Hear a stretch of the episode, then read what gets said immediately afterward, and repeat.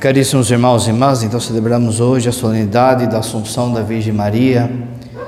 A Assunção significa que ela foi levada ao céu por Deus através dos anjos. A gente fez no começo da missa, aliás, ontem a gente já fez é, o rito de dormição da Virgem Maria. Hoje a gente fez o rito do trânsito da Virgem Maria.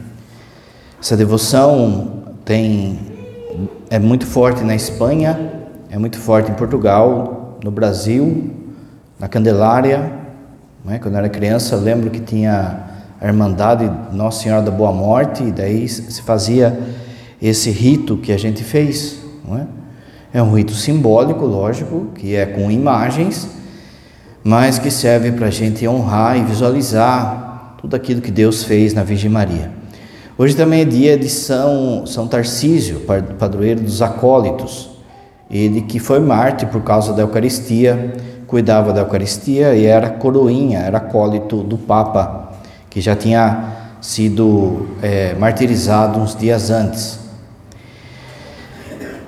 Essa festa também a gente vai celebrar da Nossa Senhora Assunção também no domingo, para que toda a igreja celebre, como não é feriado aqui no Brasil, aí a CNBB puxa para o domingo que vem na sequência. Então, domingo a gente fala de novo de Nossa Senhora Assunta ao Céu. Os medievais sempre falavam né, de Maria nunca satis, nunca se fala o suficiente, nunca se fala o bastante, não é? E é por isso que a gente não pode perder nenhuma oportunidade de honrar a Virgem Maria, para que a gente entre nessa promessa que foi falada no Evangelho: todas as gerações me chamarão bem-aventurada e a gente seja também dessa geração que é a chama de bem-aventurada. A gente seja também a geração dos seus filhos. A gente vai ver hoje é, nesse texto os, é, as promessas também que foram feitas aos filhos dela, desde que a gente de fato siga Jesus Cristo, seu Filho. Por que dessa festa, não é? Qual que são os elementos teológicos dessa festa? É isso que a gente vai ver hoje. Então hoje é uma, uma, uma homilia um pouco mais de teologia, para que a gente de fato entenda o que, que aconteceu com a Virgem Maria e por que, que Cristo a ascendeu aos céus, a ressuscitou. A primeira coisa é por causa da sua conexão como mãe. A mãe de Jesus Cristo, que é Deus encarnado, em Maria possui uma relação especial com o divino que distingue de todas as outras criaturas. Ninguém, Jesus, é, é, nenhuma criatura, aliás, carregou Jesus no seu ventre. Então você que é mãe, você que é pai também, mas você que é mãe muito mais, né? Você acaba tendo uma intimidade com o seu filho. Por conta de levá-lo e nutri-lo no seu ventre durante nove meses, há uma conexão aí. Essa conexão, você sabe, é, sabe aquela coisa que, ah, como que a mãe sabe de certas coisas? Como é que a mãe descobre certas coisas? Como é que é? É por causa que ela carregou você durante nove meses, então há uma conexão, não é? Conforme é, se bate o portão, a mãe já sabe qual é o filho que chegou. É essa conexão que tem por conta dessa intimidade. Ora, se você que é mãe já tem essa intimidade com o seu filho, com a sua filha, imagine então Jesus com Nossa Senhora. Há uma conexão, então, um elo. Ora, se é, Maria era toda especial, imaculada, guardada do pecado, daqui a pouco a gente vai ver, e é a mãe de Jesus, é lógico que Jesus a ama e a quer honrá-la.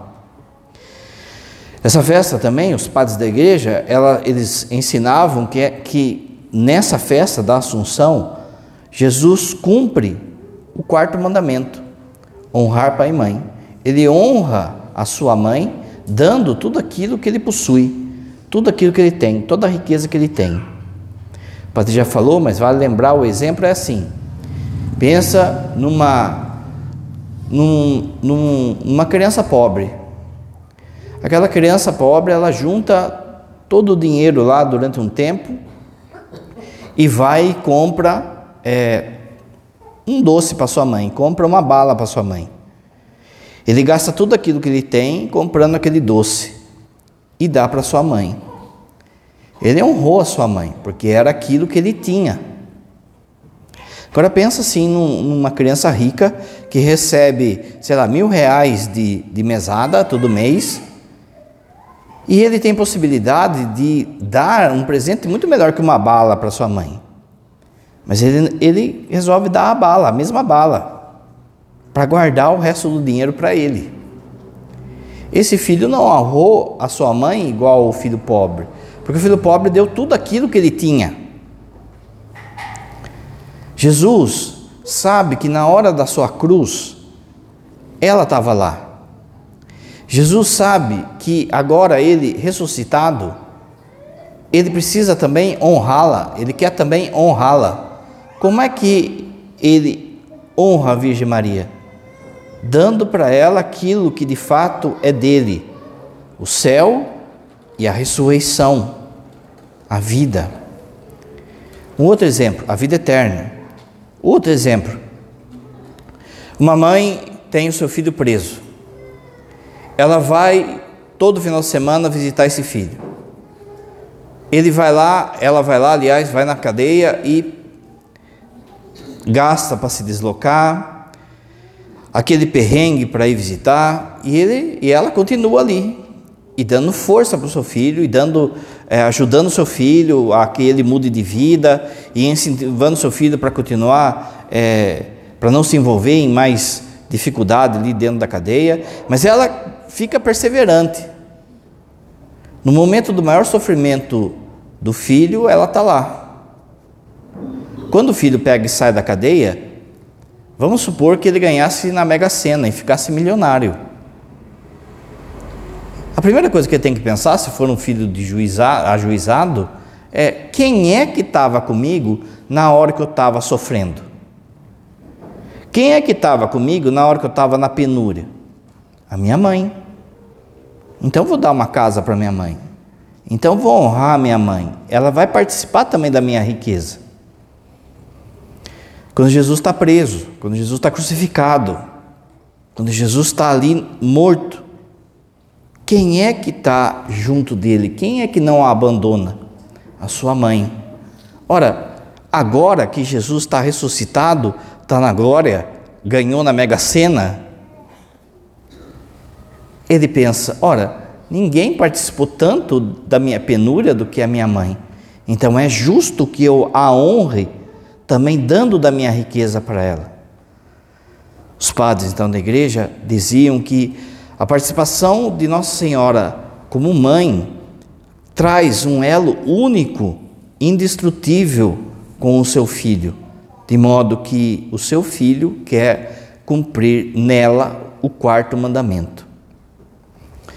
Aqui também a gente podia fazer a extensão com São José, mas eu deixo para depois, que depois o dia pode falar, né? Que para mim São José também está assunto, também está ressuscitado.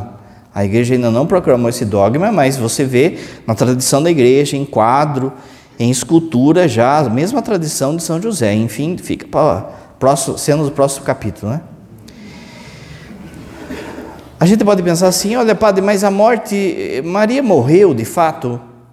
Aqui há um, um, um, é, é, aberto, né? é uma questão teológica ainda aberta se Maria morre de fato ou se naquilo que era para ser o último suspiro dela, ela já ressuscita. A maior parte da, da, tradição da igreja, isso o Papa Pio XII, quando proclama o dogma da Assunção, é que fala a questão da morte aberta, da Assunção não, ressuscitou.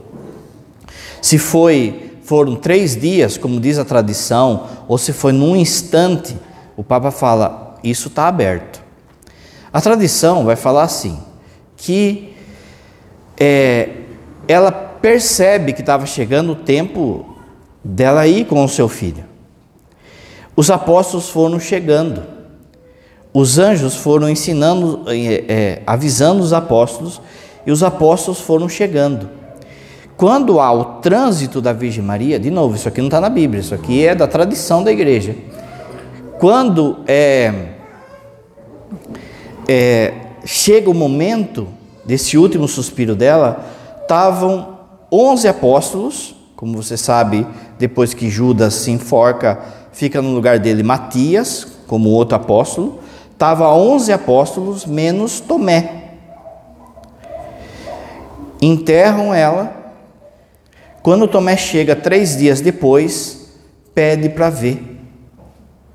Quando se abre de novo o túmulo, aí só tinha, só tinha ficado naquele túmulo rosas e um cinto, uma relíquia Nossa Senhora que a igreja tem até hoje, o cinto da Virgem Maria. Dali então os apóstolos sempre viram já esse milagre, essa, essa, esse efeito da ressurreição de Jesus nela nesse instante.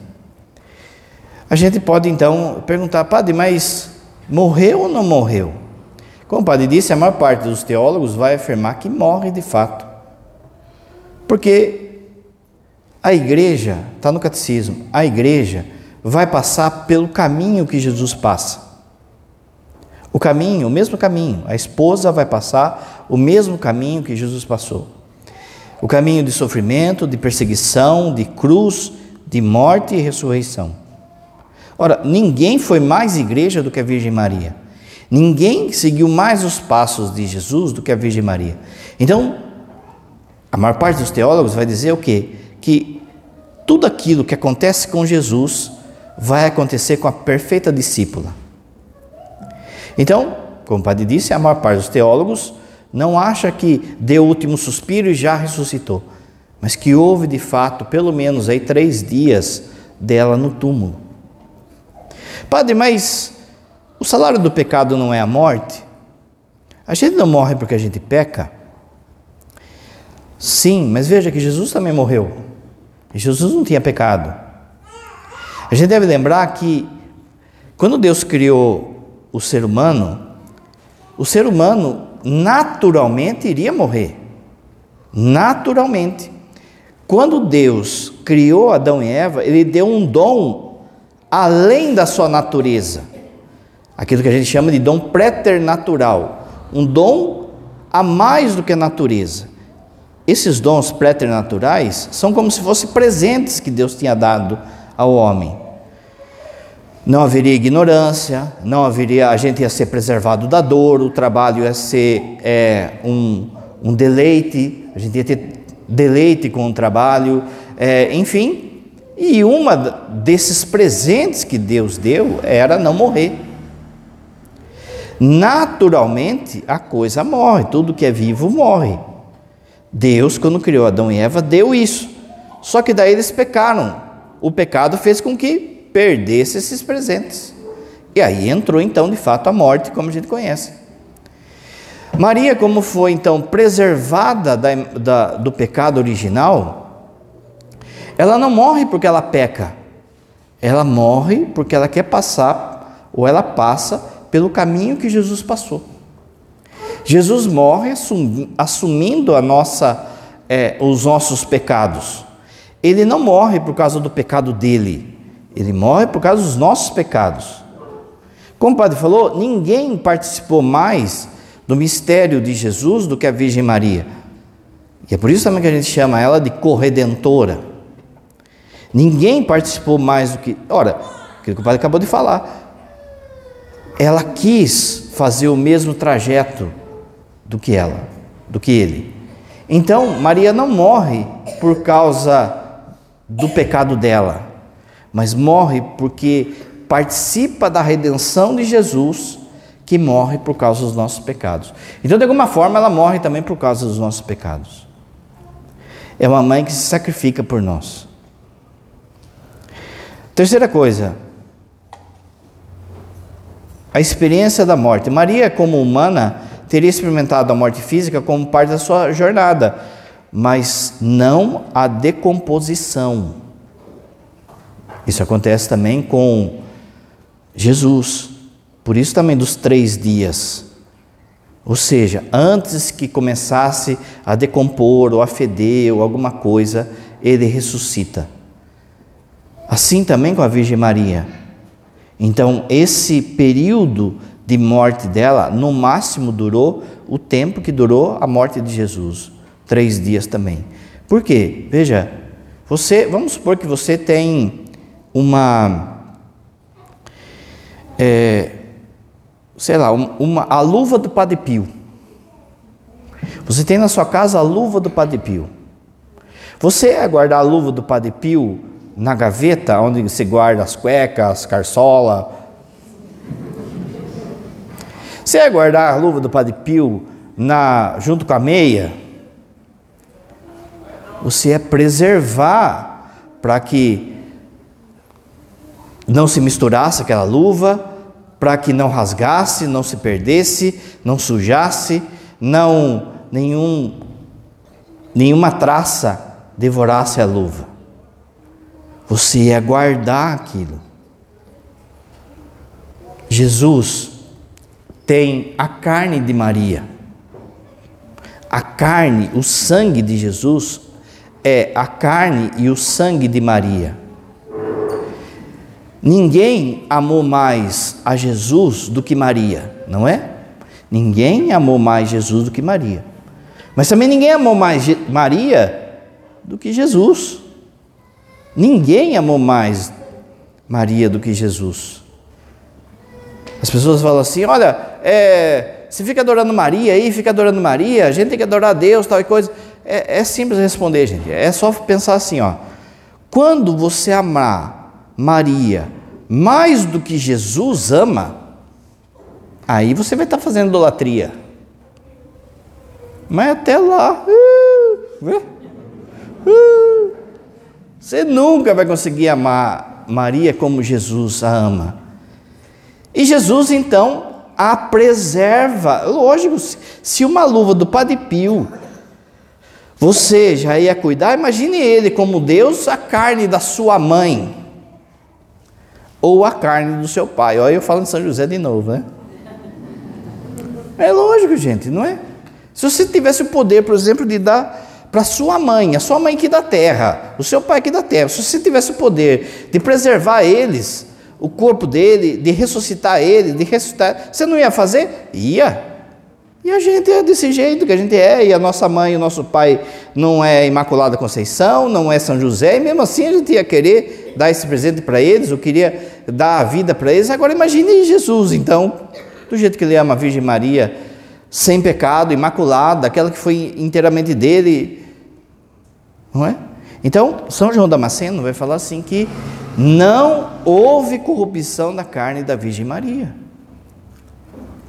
Não deixou, Jesus não deixou que nenhum verme, nenhuma, né, nada se decomposse ali. E é por isso então que pensa só, não é? A carne que é a mesma carne de Jesus se decompondo. A carne que é a mesma carne de Jesus fedendo. Ele não ia deixar, gente. Então ele chega para a mãe dele e fala: Bora. Não é? Ah, padre, eu não concordo com isso. Então reclame com Jesus, ué, não é? As mulheres não, não tem as feministas que falam assim: meu corpo, minhas regras?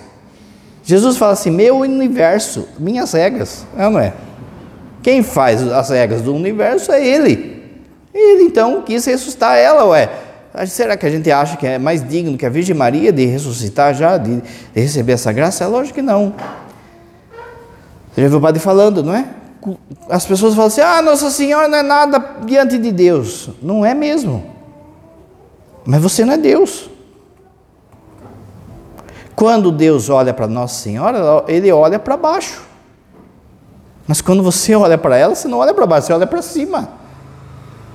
Porque ela é muito maior do que nós, de todos nós juntos, de toda a igreja junto. Se com a Eucaristia a gente já tem esse cuidado, gente, pensa. Se com os panos que tocam na Eucaristia, veja só o cuidado que tem que ter corporal.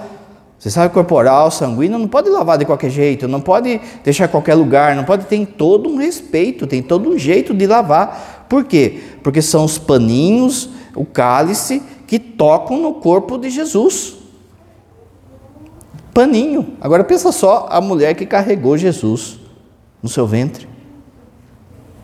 Ele é a primeira. Ele é o primeiro que é a honra.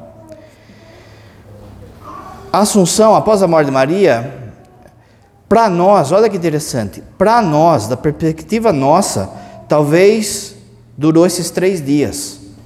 Mas da perspectiva de Deus, foi assim, ó. É a mesma coisa da ascensão de Jesus. Da perspectiva nossa, são 40 dias que ele fica aparecendo aqui, não é? Mas Jesus não fica é, como se fosse alma penada, que não existe, viu?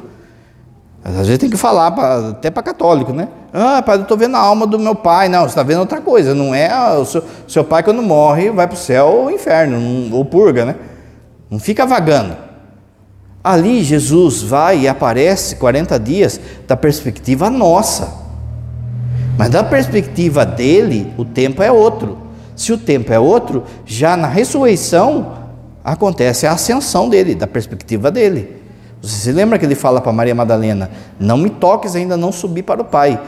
Subo para o Pai, o vosso Pai. Aí sim. Mas veja, é, com a Virgem Maria, a mesma coisa. Da perspectiva nossa, três dias. Da perspectiva dela, não é? Olha só o que fala o Salmo 132. Levanta-te, Senhor Levanta-te, Senhor, do teu repouso, tu e a arca da tua força. Não só ele, mas a arca. Como você sabe, a arca da aliança também é um símbolo da Virgem Maria no Antigo Testamento. A arca carregava a lei, o maná e a vara de Moisés a nova arca, que é a Virgem Maria, que você viu aqui, todo um simbolismo do Antigo Testamento também, da arca lá na, é, na montanha, no tempo de Davi. A arca carrega Jesus, que é a lei, carrega o novo maná, que é Jesus também, e carrega o poder sacerdotal representado ali pela vara de Moisés. A arca no Antigo Testamento é um sinal, então, da, da Virgem Maria, que guarda nosso Senhor. E é por isso que ninguém podia tocá-la, ninguém podia abri-la. É o sinal da, da, da virgindade, da, da, da Imaculada Conceição, a virgindade física e espiritual da Virgem Maria. A Arca da Aliança no Antigo Testamento, nessa paralelo que o padre falou, tem um momento que os filisteus eles roubam a arca. E aí Davi fica desesperado. Davi vai para a montanha e fica rezando, rezando, desesperado, porque ele não quer ser o rei que perdeu a arca. A arca, no meio dos filisteus, começa a, a de alguma forma, aquele povo ser dizimado. O povo não aguenta a presença da arca. Os filisteus então resolvem o que? Se livrar da arca. Os filisteus então colocam a arca num carro de boi e soltam a arca, sem ninguém para conduzir. Deixa a arca que, que se perca aí. Que a gente não aguenta mais essa arca no nosso meio. A arca é muito santa a glória dela, não, eles não aguentam. O carro de boi vai, pega e leva a arca até onde Davi estava, sem ninguém conduzindo. E aí, Davi, lembra a passagem famosa? Davi pula de alegria, salta de alegria e fica correndo até peladão. Não é? Ele estava tomando banho e tal, de repente ele vê a arca e ele sai é, do jeito que estava ali, ó. Isso vai acontecer também quando Maria, a arca da aliança, sobe a montanha, a mesma montanha que Davi estava. E ali, tanto Isabel quanto São João Batista pulam de alegria também. Foi só a saudação chegar nos meus ouvidos que a criança pulou no meu ventre. Quando a arca está chegando, Davi diz assim: De onde me vem a graça de vir a mim a arca do meu Senhor. Como que eu recebi tanta graça da arca vir até mim? Eu não achei ela que veio até mim. O que, que Isabel fala? A mesma coisa. De onde vem a graça de vir a mãe do meu Senhor? A nova arca. Davi fica esperto daí, opa, não posso perder a arca, a gente tem que fazer o templo. Vamos fazer o templo. Ele começa, faz as, as plantas, dá as coisas, e aí Salomão realiza a construção do templo. Por que, que é o templo? Para colocar a arca. Em determinado momento, a arca some. Sumiu. Ninguém sabe até hoje aonde foi, não é? É por isso que tem o filme lá, Indiana Jones e, e os caçadores da arca perdida. Que arca que é? Essa arca aí. É, eles vão procurar a arca da aliança, porque sumiu, ninguém sabe onde foi. Os profetas começam a falar o quê? Quando o povo começou a pecar demais, Deus arrebatou a arca, Deus levou a arca para ele, para que o povo não profanasse a arca. Deus elevou a arca para o céu. Olha aí a Assunção, gente. Deus levou a nova arca para o céu. Você viu o Apocalipse como começou? O, a primeira leitura hoje? A primeira leitura, o padre já falou aqui, olha só. Você sabe que quem colocou capítulo e versículo na Bíblia foi um monge da Idade Média. Esse monge, ele, ele, a hora que ele foi dividir o Apocalipse, ele bobeou, porque ele quebrou um contexto. O capítulo 12 do Apocalipse começa assim: Apareceu então um grande sinal no céu, uma mulher vestida de sol tendo a lua debaixo dos pés. É famoso, não é? Só que ele bobeou porque ele cortou o final do 11. O final do 11 dá um entendimento do texto. E hoje na liturgia começou a ser lido com o final do 11. O que, que fala o final do 11? Olha só abriu-se o templo de Deus que está no céu. E apareceu no templo a arca da aliança. Deus arrebatou a arca. Em determinado momento da história, abriu-se o templo e essa arca apareceu. O que, que vem depois? Olha o que São João faz aqui. Quem escreveu o Apocalipse é São João. Olha o que São João fala, faz. Então apareceu no céu um grande sinal, uma mulher vestida de sol. São João associa então a arca com a Virgem Maria, está aqui no texto, gente. Desse texto, capítulo 12, você sabe que vai ter a batalha entre os filhos da mulher e o sem sombra, e o pata rachada. Nesse capítulo 12 se fala que quais são os dois instrumentos da luta contra o demônio para esse povo que vai passar por esse tempo, que somos nós. Você não se ligou, é nós mesmo. Esse tempo é o nosso. A Virgem Maria, a Arca e São Miguel. Você reparou também que Hoje começa a Quaresma São Miguel? Será que é à toa? Coincidência? Sorte? Você reparou que cada vez mais está se aumentando um exército de São Miguel? É porque são esses tempos que a gente vai passar. E Deus deu a Virgem Maria e São Miguel para passar por essa etapa, para passar por esse tempo. No Cântico dos Cânticos é dito assim: O meu amado falou. Pensa Maria falando. O meu amado falou: Levanta-te, amada minha, formosa minha, e vem. Porque eis que passou o inferno, inverno, cessou e se foi. Agora aparecem as flores na terra. É o tempo de cantar é o tempo da alegria. Olha aí, Jesus falando para Nossa Senhora: levanta-te e vem, agora é o tempo da alegria. Essa festa também, ela serve como uma exaltação da figura da mulher. Porque de fato, veja, poderia, mas não foi, poderia ser considerada a mulher uma figura de segunda classe diante do povo judeu e diante do que foi Eva. mesmo dentro da igreja, as pessoas começarem a achar que a mulher é uma figura de segunda classe. Olha, a mulher que fez burrada.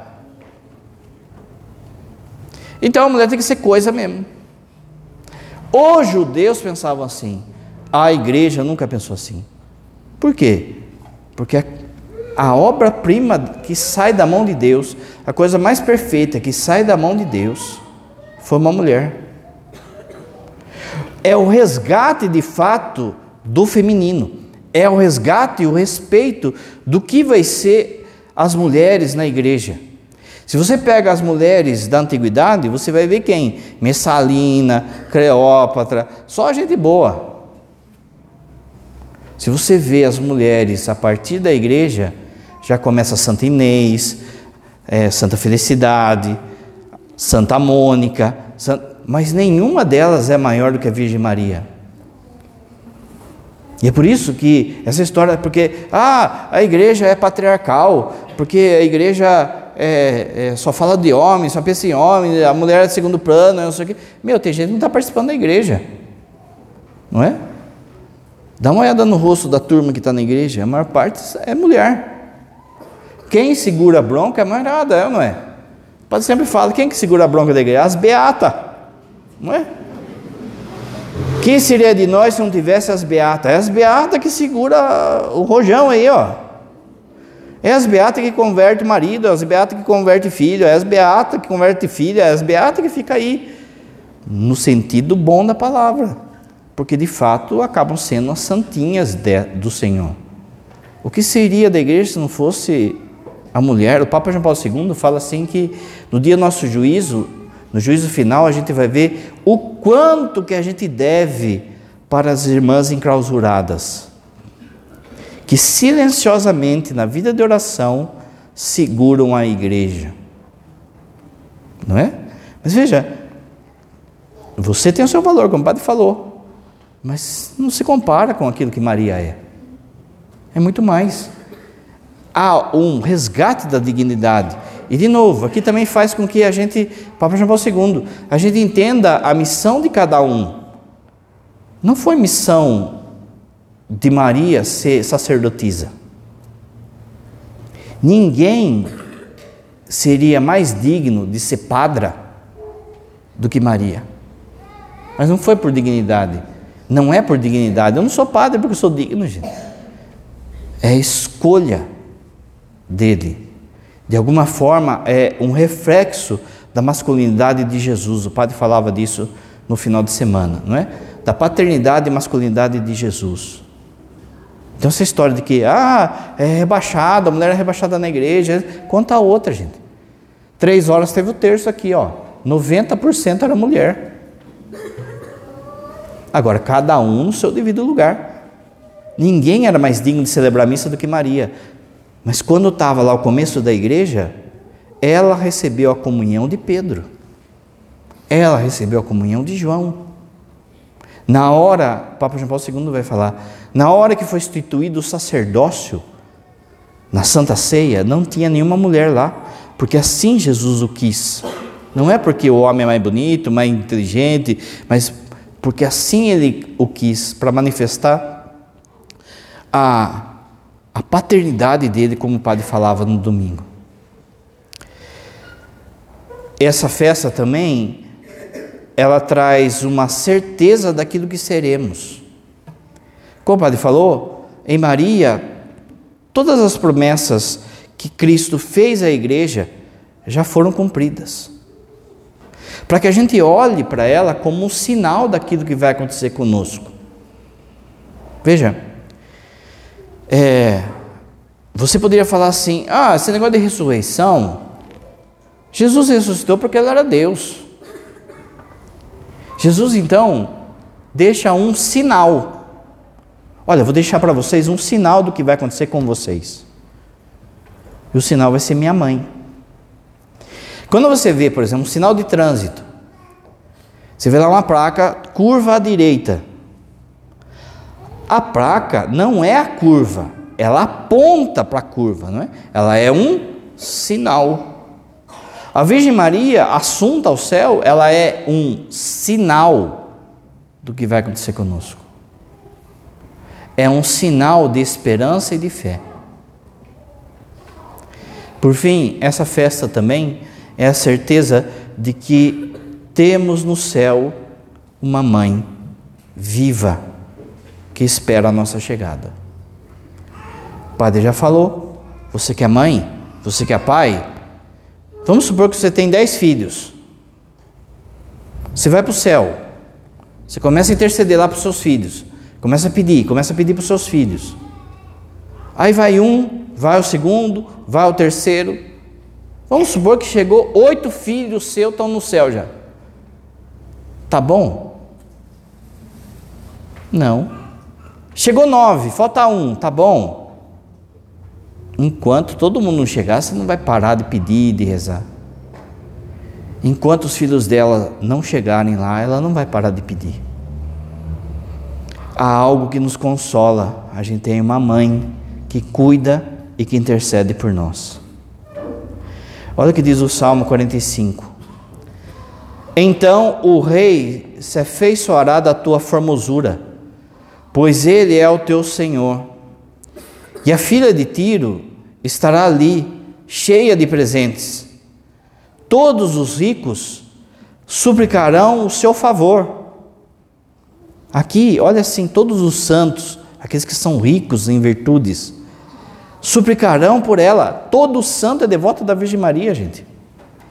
A filha do rei é ilustre, o seu vestido é bordado de ouro. Olha o salmo que a gente cantou. Aqui não é simplesmente o ouro, não é? É toda a graça. É toda a vida da graça. Aparece de novo essa figura do Apocalipse, uma mulher revestida de sol. Figura da graça. Ela não é o sol, mas está revestida do sol. Está revestida de Jesus, está revestida da graça. Eles levá-la-ão ao rei com vestidos bordados. Eles quem? Os anjos. Eles levarão ao rei com vestidos bordados. As virgens ou as santas acompanharão e atrarão até Deus. Com alegria e regozijo, elas atrarão e entrarão no palácio do rei.